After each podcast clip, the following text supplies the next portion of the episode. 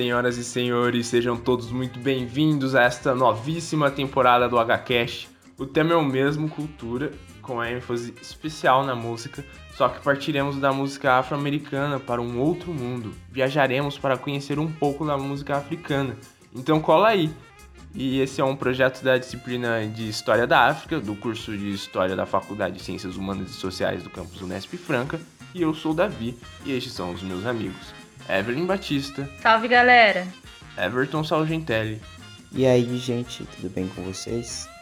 E Ianca Godinho. Oi, galerinha. E para esta abertura de temporada, iniciaremos com talvez um dos gêneros mais influentes dos anos 70, proveniente da Nigéria pós-colonial, inventado por uma personalidade um tanto contraditória, a qual influenciou artistas como Gilberto Gil, Caetano Veloso, os Talking Heads, Brian Eno e o ex-baterista da banda Cream, Ginger Baker, fora suas influências no mundo do hip hop. Estamos falando do Afrobeat e do seu criador Fela Kuti e as suas big bands Africa A70 e Egypt AD. Conforme o meu humor, eu vou falar África 70 e Egito 80.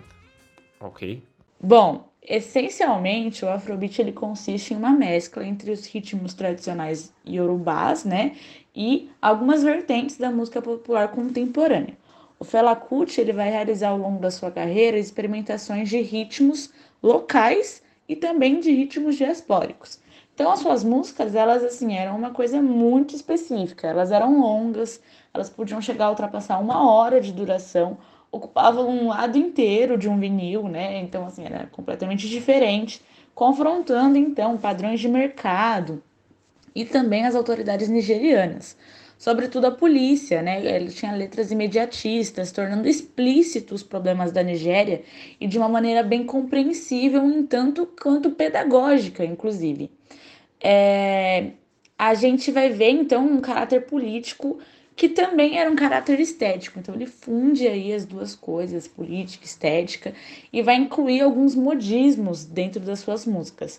A gente vai ver canto e resposta, uma percussão, o livre improviso. Então, vão se consistir aí né, em manifestações legítimas da musicalidade africana em si. A gente vai ver também as guitarras e o contrabaixo auxiliados pela bateria e pela percussão, funcionando aí como uma base para o desenvolvimento dos temas vocais. Então é todo um conjunto. O pulso repetitivo da música causava a sensação de transe, propo propositalmente pensado. Então estava tudo ali planejado, tudo calculado. E alinhado né, à postura do Fela Kuti em trazer o seu trabalho para o campo espiritual e religioso. Dessa forma, o Ocidente oferecia ao Afrobeat o jazz e o funk, que são ritmos aí da diáspora, que retornariam para o seu lar, a grande África, né? E o High Life também vai contribuir fortemente para o gênero, porque o High Life é nada mais, nada menos do que um primeiro grande sucesso popular da música africana ocidental. E aí, né, agora a gente vai ver que, né, mais pra frente, que a história do Fela Kuti acaba até se misturando com a história do High Life.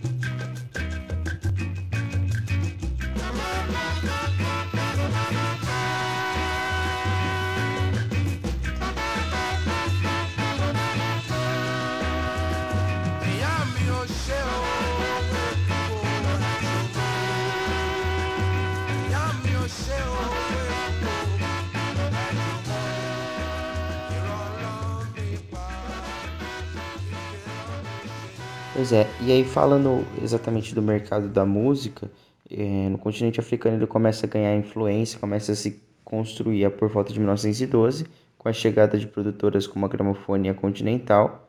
E como aconteceu no restante do, do globo, né, essas gravadoras estavam ganhando força e expandindo o mercado, chegando no continente africano, a princípio com músicas europeias, e na década de 20, com a necessidade de gravar músicas é, autóctones no dialeto local africano, é, surgiu High Life.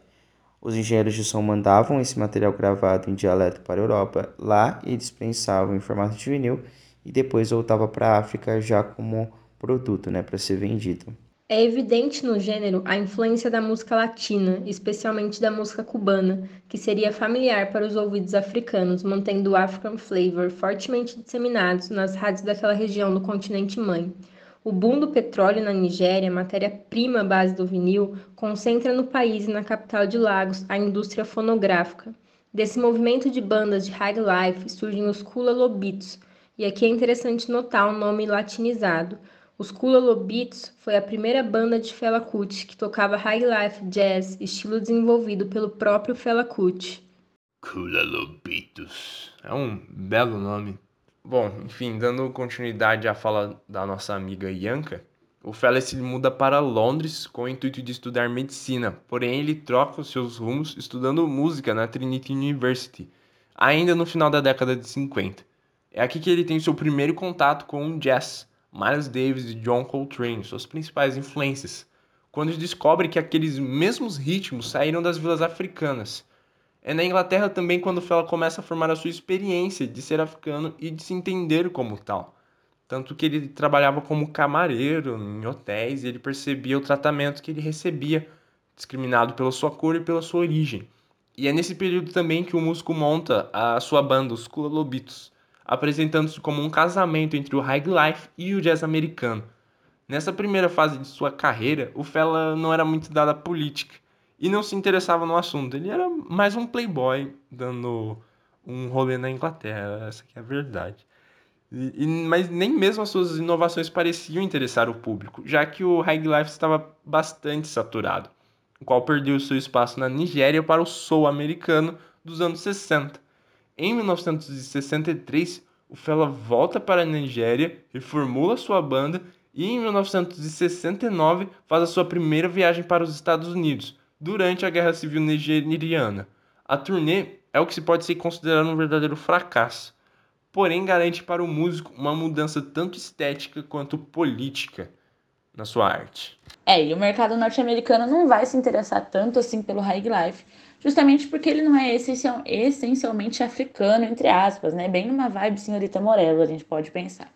E é né, nesse momento que vai surgir a figura da Sandra Isadori, que é uma parceira do Fela e também uma amiga de longa data do cantor. Eles vão se conhecer em LA, né, Los Angeles, e ela vai ser uma militante do Partido dos Panteras Negras. E esse contato com ela vai influenciar o político despertar do Fela Kuti. Ela vai apresentar, por exemplo, a biografia do Malcolm X e algumas outras importantes leituras revolucionárias. E aí, né, após a década de 70, com o seu retorno para a Nigéria, depois dessa fracassada turnê nos Estados Unidos, ele vai passar a sua a repensar a sua forma de compor as músicas e a sua própria forma de pensar a África, né? A partir desse contato com o outro, ele vai olhar para suas próprias reflexões. E o resultado, né, dessa transição vai ser aí, né, o África 70 e o próprio Afrobeat. Pois é, e é nesse período que surge a parceria entre o Fela e o Kinger Baker, ex-baterista do Queen. O fruto dessa parceria nasce o álbum intitulado Livre, de 1971, e música como Let's Start, Blacksman Cry, Yeah Yeah The Smell e Yagby My Old.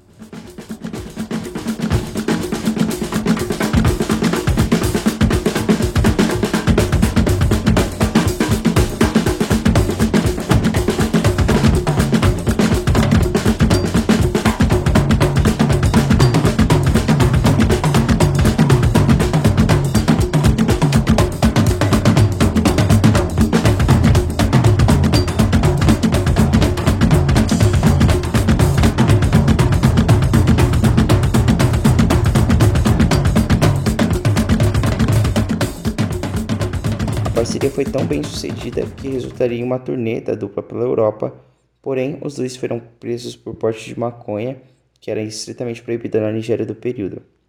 No caso, só ressaltando né, que antes da transição, da virada política que o Fela vai estar na, na obra artística dele, é importante também a gente ressaltar a virada estética, que é com o África 70 que o Fela lança as bases para o Afro, Afrobeat, que posteriormente vai ser incorporado de forma mais contundente com a segunda banda dele, né, os Egípcios 80, mas já com África 70 ele já começa a dar esses primeiros caminhos, né?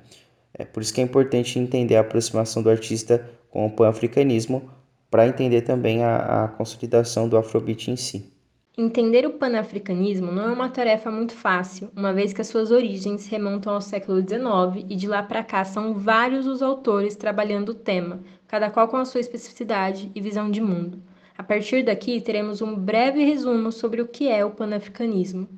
Primeiramente, a gente precisa entender que o panafricanismo é um movimento datado que surge no contexto do século XIX, em meio ao apartheid nos Estados Unidos e à partilha da África, e ele perde um pouco a sua força a partir dos anos 1960, porém os seus atores clássicos fazem se repercutir até os dias de hoje, seja pela influência dentro dos movimentos nacionalistas de independência em África, ou seja pelas importantes discussões levantadas pensando na situação do negro no mundo. Para os panafricanistas, o principal ponto seria resgatar a dignidade dos negros no mundo, que estariam sujeitos a destinos muito semelhantes, a escravidão nas Américas ou a colonização europeia em África.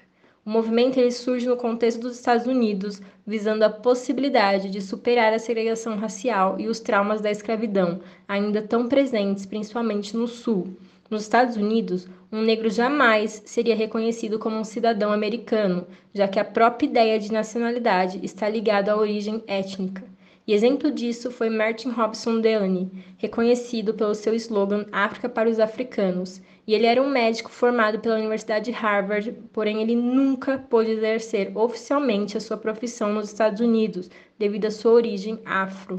Sem a possibilidade de se desenvolver plenamente, negado o direito ao voto e à cidadania, sujeito à segregação racial, aos guetos e à violência policial, faria muito sentido o movimento inverso de retorno para a África, que seria para os panafricanistas a nação de todos os negros. Sim, o panafricanismo é um movimento político-ideológico centrado na ideia de raça. O termo hoje já não cabe mais em nossas discussões, justamente por sua carga biologizante, sendo substituído por etnia. Entendemos que a terminologia raça é uma importação do cientificismo europeu, o qual pautou o neodarwinismo. Porém, para os panafricanistas, a raça passa para além da biologia, é um fator de identificação e corresponde a um contexto histórico real em que se buscou pensar resistência e opressão, o que de fato era uma demanda de pensamento nos dois lados do Atlântico. Localmente, o panafricanismo obteve ampla repercussão nas cidades portuárias, nos centros urbanos estadunidenses e nas elites da África Britânica. De um lado, aconteciam as missões missionárias de igrejas negras norte-americanas e do outro, a distribuição de bolsas de estudos entre africanos para universidades nos Estados Unidos.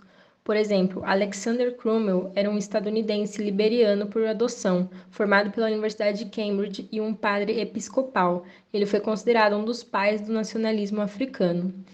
É, gente, existem vários autores que remetem a esse período, cada qual com a sua singularidade de pensamento, sendo os mais clássicos o William Edward Du Bois e o Marcus Garvey. Porém, não faz parte aqui da nossa proposta de agora a gente aprofundar no panafricanismo. Esse foi apenas um breve resumo para a gente entender um pouco a longevidade dos movimentos de resistência negra e africana contra os brancos colonizadores e como, de certa forma, todas essas ideias chegaram até as mãos do Fela Kuti e como influenciaram também, as quais estiveram presentes tanto na mãe do Fela, carinhosamente apelidada de Mãe África, como no pai dele, um ativista político. O Fela era filho de Fumilaya Hanzomi Kuti, aristocrata e uma destacada ativista pelo direito ao voto das mulheres nigerianas. Ela fundou a Federação Internacional das Mulheres, lutou por salários femininos igualitários e foi a primeira mulher a dirigir um automóvel na Nigéria. O seu pai, o reverendo Israel Olodultu Hanzom Kuti, era um pastor e um diretor de escola. Foi o primeiro membro da União Nigeriana dos Professores e um político de influência. Isso rendeu a Fela uma educação protestante. Ele chega até a comentar em entrevistas. Presente no documentário de 2019, o meu amigo Fela, Vou citar aqui um trecho da fala dele. Tudo era europeu. A criação, a educação, a escola. Meu pai era um pastor, um pastor. Tudo tinha que ser em inglês. Isso quando eu podia falar. A língua no nosso país era vulgar e chamada de linguajar. Inglês era a língua real que tínhamos que falar nas escolas. Então, tudo era em inglês. Ou seja, a luta pelos direitos civis nos Estados Unidos, a luta anticolonial africana, o pan-africanismo, a negritude eram todos elementos estranhos para Fela, eclipsados pela sua educação. É nessa virada de pensamento que o músico vai tomar conta aí de movimentos como o renascimento do Harlem, é, e aí personalidades como Du Bois, Martin Luther King, Mal Malcolm X, e também personalidades africanas como o historiador e antropólogo, cientista político senegalês Cheikh Anta Diop, é, vão ser aí importantíssimos, né? Além dessas que eu já citei, Patrice Lumumba é um pan-africanista e anti-imperialista que foi líder da independência do Congo é, e assassinado em 61 com o apoio dos Estados Unidos e da Bélgica.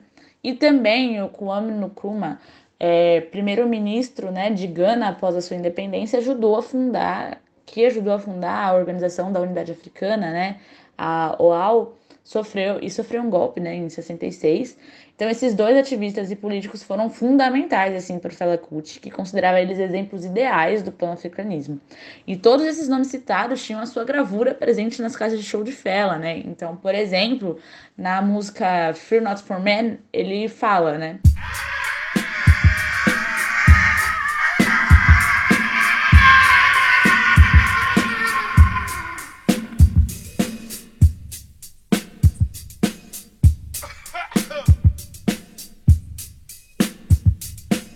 Brothers and sisters, the father of Pan Africanism, Dr. Kwame Nkrumah, says to all black people all over the world the secret of life is to have no fear. We all have to understand that.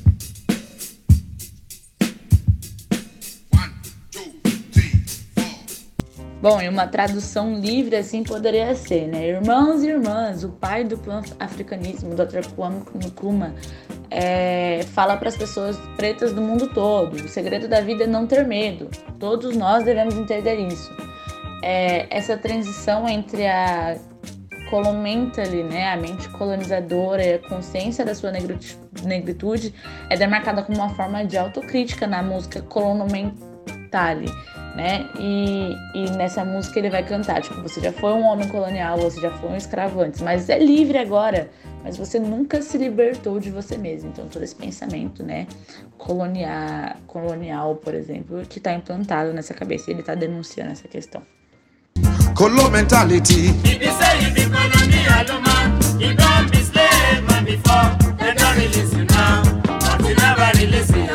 And so you fit in, never release yourself. Colon mentality. If you say you be colonial man, you don't be slave man before. They don't release you now, but you never release yourself. It be so. It be so. Them they do, them they overdo all the things that them they do. It be so. It be so. Them they do, them they do, them they overdo all the things that them they do. It be so. It be so. Them they do, them they think it's the better.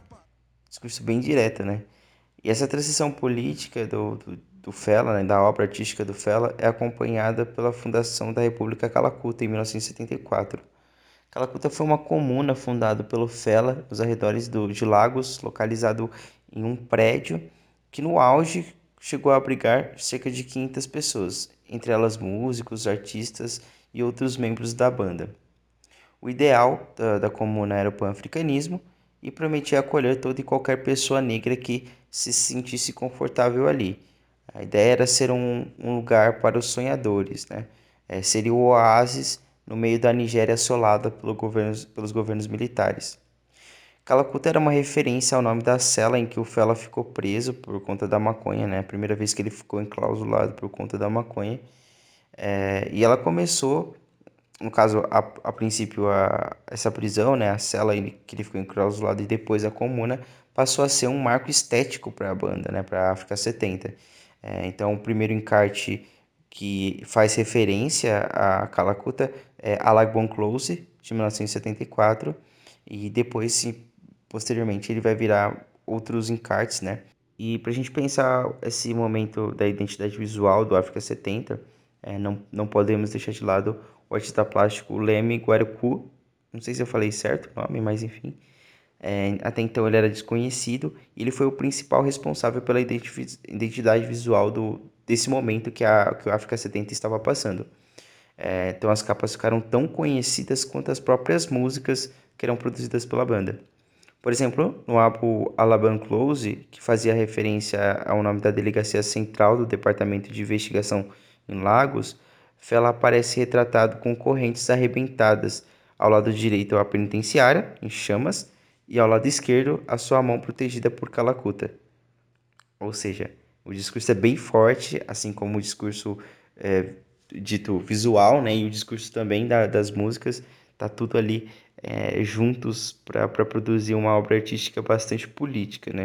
E só para citar outra capa importante do artista que eu tinha dito, né, o artista plástico que eu tinha dito, é, dá para falar do álbum Gentleman de 1975, que na capa tem um homem da elite africana representada como um macaco, vestido terno e gravata.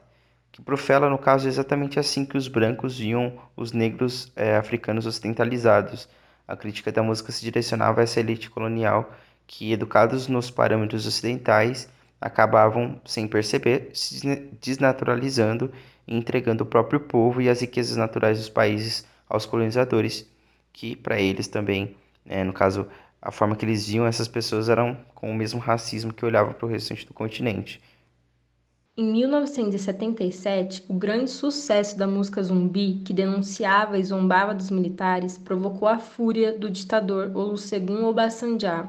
Em fevereiro daquele mesmo ano, cerca de mil soldados armados invadiram a comuna de Calacuta, incendiaram a casa e os carros, estupraram as mulheres e jogaram a mãe de Fela, a senhora Fumilayo Kuti, do primeiro andar, quebrando uma de suas pernas e por complicações da tentativa de assassinato, ela acabou entrando em coma, vindo a morrer em abril de 1978. O Fela Kuti ele é arrastado nu de Calacuta, gravemente espancado e incendiam a sua casa e o seu local de apresentações, em que ele fazia shows todas as noites, o The Shrine. E após ele e sua família se reerguerem em um outro local, a comuna é novamente invadida por militares no ano de 1981. Ainda no ano de 1977, antes mesmo do atentado, o Fela Kuti se casou com todas as mulheres da banda, 27 no total, em uma cerimônia africana de casamento tradicional. Segundo ele, isso seria uma forma de confrontar o Ocidente, os seus padrões de monogamia e o casamento cristão. Porém, o seu biógrafo e amigo Carlos Moore afirma que Fela poderia ser gentil com todas as pessoas, mas que com suas mulheres ele era implacável, a sua palavra era sempre a última e ele exigia delas submissão e obediência. A visão de Fela Kuti sobre feminilidade é explícita em sua música Mattress Lady. Em sua comuna, Fela se comportava como um chefe autoritário, usava de castigos físicos e do enclausuramento para punir aqueles que o desagradassem, assim como a polícia militar fizera com ele anos antes. O documentário Meu Amigo Fela atribui a violência de Fela aos processos que ele passou após a morte de sua mãe, que teria assim o endurecido. O primeiro atentado gerou dois trabalhos, álbuns, né, para o Fela e a sua banda, ainda Africa 70, Sorrows, Tears and Blood and Unknown Soldiers. Unknown Soldiers, ou Soldados Desconhecidos, porque após o governo se pronunciar sobre o atentado contra a família de Fela, o Zegun ou Bazanjo não se responsabiliza, considerando o ocorrido obra de pessoas desconhecidas. No álbum Sorrow, Tears and Blood ainda contaria com a presença de Colonial Mentality, a letra de Sorrow, Tears and Blood remete a todo o terror causado pela violência daquela noite. Em uma tradução livre, ela corre mais ou menos assim: todos correm, todos dispersam, alguém perdeu dinheiro, alguém está morrendo, uma pessoa acabou de morrer, a polícia está vindo, o exército está vindo, confusão por toda parte. Vários minutos depois, tudo se acalmou, irmão. A polícia está indo, o exército está indo, deixam sofrimento, lágrimas e sangue. Sua marca costumeira. Them live sorrow, tears and blood. Them regular trademark. Them live sorrow, tears and blood. Them regular trademark. Regular trademark. Them regular trademark. La la la la. My people say they fear too much. We fear for the thing we no see. We fear for the air around us. We fear to fight for freedom.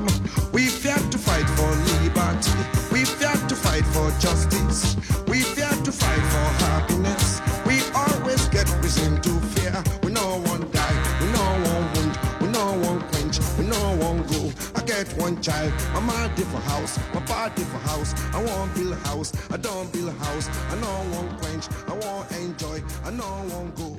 Ah.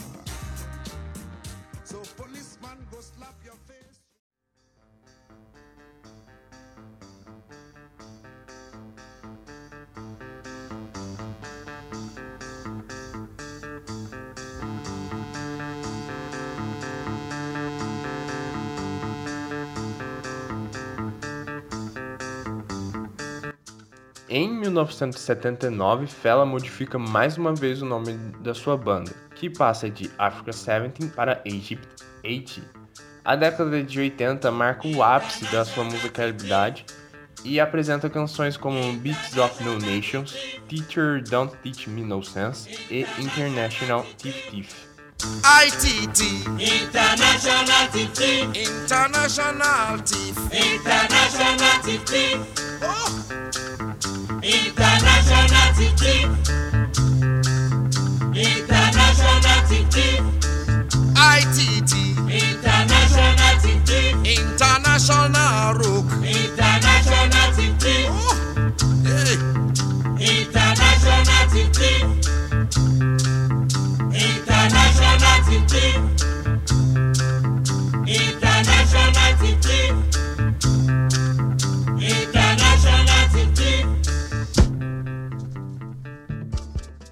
E aí, puxando, né, para essa questão da musicalidade, das obras do, do, do artista, Beats of No Nation, é, que é de 1986, vai consistir em uma crítica direta ao apartheid e vai ironizar, né, em seu encarte figuras como Margaret Thatcher, Ronald Reagan e o próprio presidente africano ali, né, o Peter William Bolton, é, na própria capa é, Teacher Don't Teach Me No Sense, que também é de 86, é, que seria aí, né, em tradução livre, professor, não me ensine bobagens, vai ser uma música crítica diretamente também à educação europeia que é re- recebida no continente africano.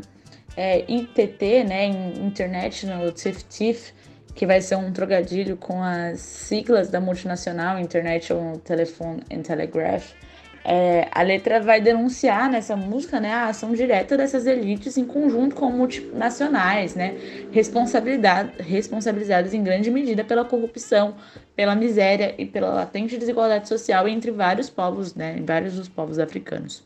É, aí, Confusion Break Bones, apresentada pela primeira vez né, em 84, um pouquinho antes, é, mas que foi gravada só em 90, que é depois, reconfigura a forma do Fela tocar, adentrando ainda mais no experimentalismo. Então a obra dele vai ficando mais assim, experimental. É, Egípcio 80, deve ser. Eu falei 80, né? Sorry, gente, mas o português ele fala mais alto. Era uma banda, né, maior, com uma formação diferente, né, da que tinha lá no início dos anos 70 e era composta por músicos jovens, assim. E aí, durante toda a história, né, das suas bandas, vários músicos passaram pelas mãos do Fela Kuti, é, para depois seguirem em trabalhos individuais, como o caso do genial baterista Tony Eren, por exemplo, e a sua criatividade em criar os padrões rítmicos das longas composições, considerando, né, considerado por muitos o cofundador do Afrobeat.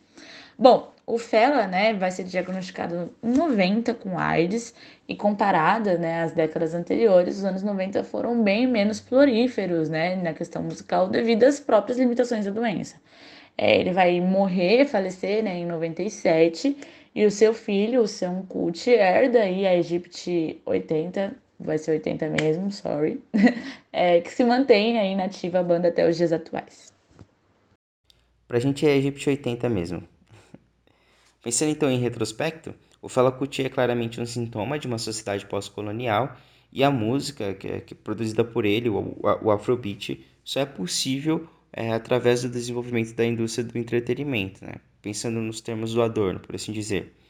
As contradições que surgem, enfim, da, da figura do Fela Kuti também estão alinhadas a certas características ocidentais e a um cenário pós-ocidental, né, pós-colonial. Ao mesmo tempo que busca uma, se conectar com as tradições iorubás, também está ligado a, enfim, a tradições vindas do, dos colonizadores.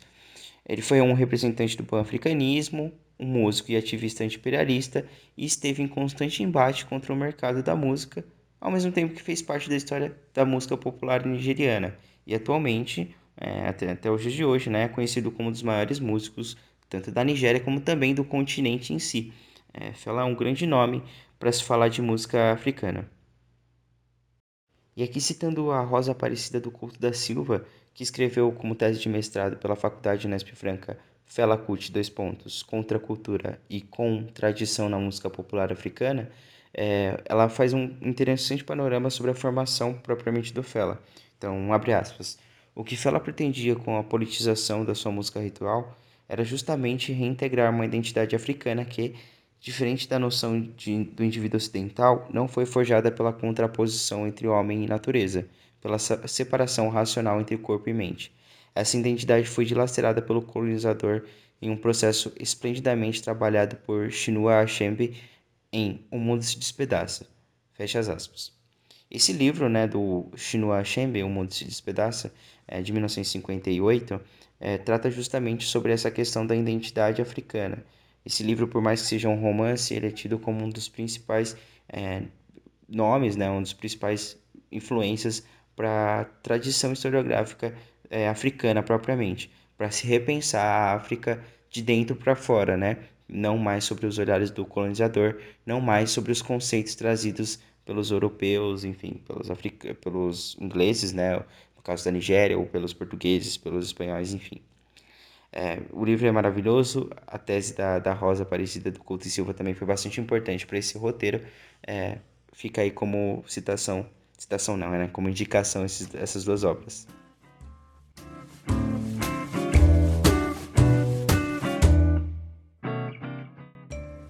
É isso, pessoal. É mais um episódio por acabar. É, esse foi o episódio sobre o Afrobeat. Eu espero que vocês tenham gostado muito. Para nós foi uma excelente experiência construir esse episódio. E, obviamente, não poderíamos deixar de ressaltar aqui os dois principais trabalhos para a construção desse programa, que foi o do, da tese de mestrado já citada, da Rosa Aparecida do Couto da Silva, que é o único trabalho em língua portuguesa sobre o Fela Kuti. O Fela Kuti que é uma personalidade tão rica e tão influente para ser estudada, mas mesmo assim a única em português, né? E também é um trabalho daqui da casa. É...